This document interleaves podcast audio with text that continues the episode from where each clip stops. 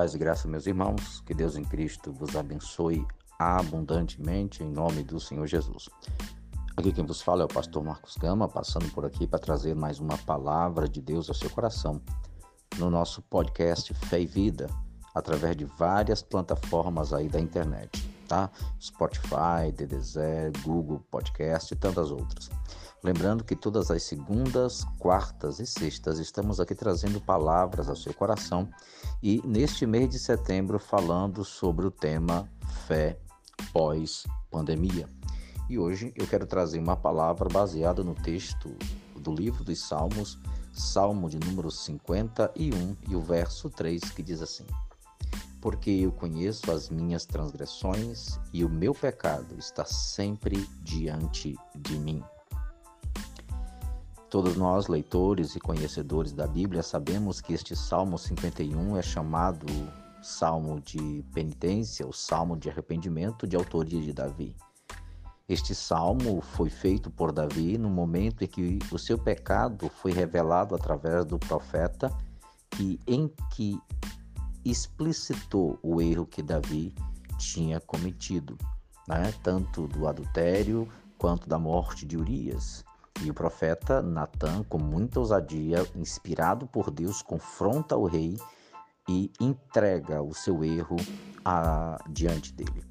O que me chama a atenção é que Davi, tendo autoridade como rei, poderia ter mandado matar o profeta, poderia ter mandado prender, mas Davi acabou de ver nas palavras do profeta uma análise de como estava a sua vida espiritual.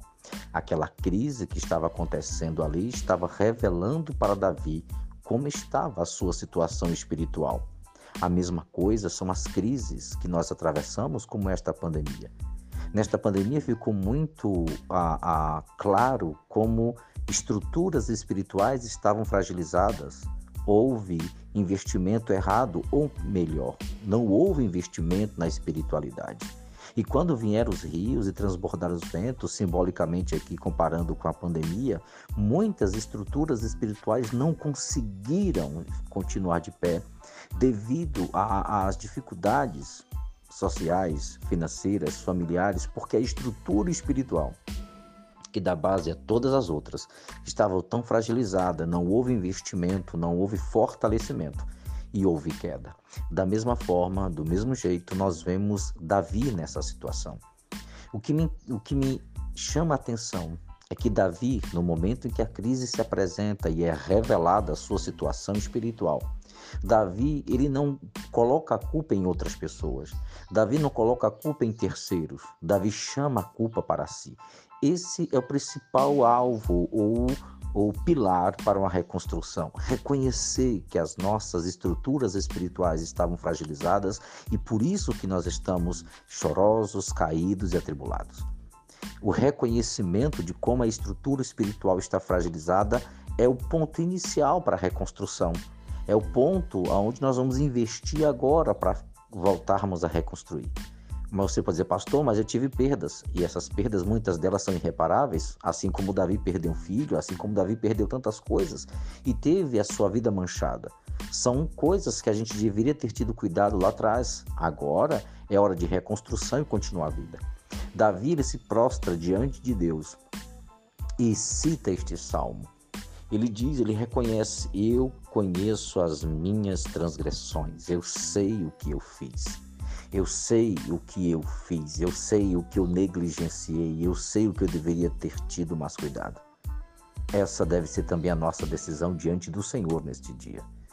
Pós-pandemia, se você ainda está, ainda que fraco, caído, debilitado, mas nas mãos do Senhor, Deus pode ainda restaurar você. Deus pode ainda reconstruir, porque Deus despertou você para essa análise espiritual, para que você não perca a maior de todas as bênçãos, que é a vida eterna. Preste bem atenção nisso. Que Deus te abençoe, que Deus te guarde, que Deus te fortaleça, que o Espírito do Senhor faça você verificar tudo que está errado em seu coração. Amém? Compartilhe esse áudio com o máximo de pessoas que você puder. Abençoe. Siga-nos nas redes sociais, siga-nos no nosso Instagram, no nosso Facebook, no YouTube e em todas essas plataformas você vai achar mensagens de Deus ao seu coração e para você evangelizar. Abençoe esse canal, esse, esse nosso podcast, ore por nós, faça os nossos cursos, assim você está abençoando esse ministério para que continuamos produzindo material e abençoando muitas vidas, ok? Deus te abençoe poderosamente em nome do Senhor Jesus. Podcast Fé e Vida. Fé pós pandemia.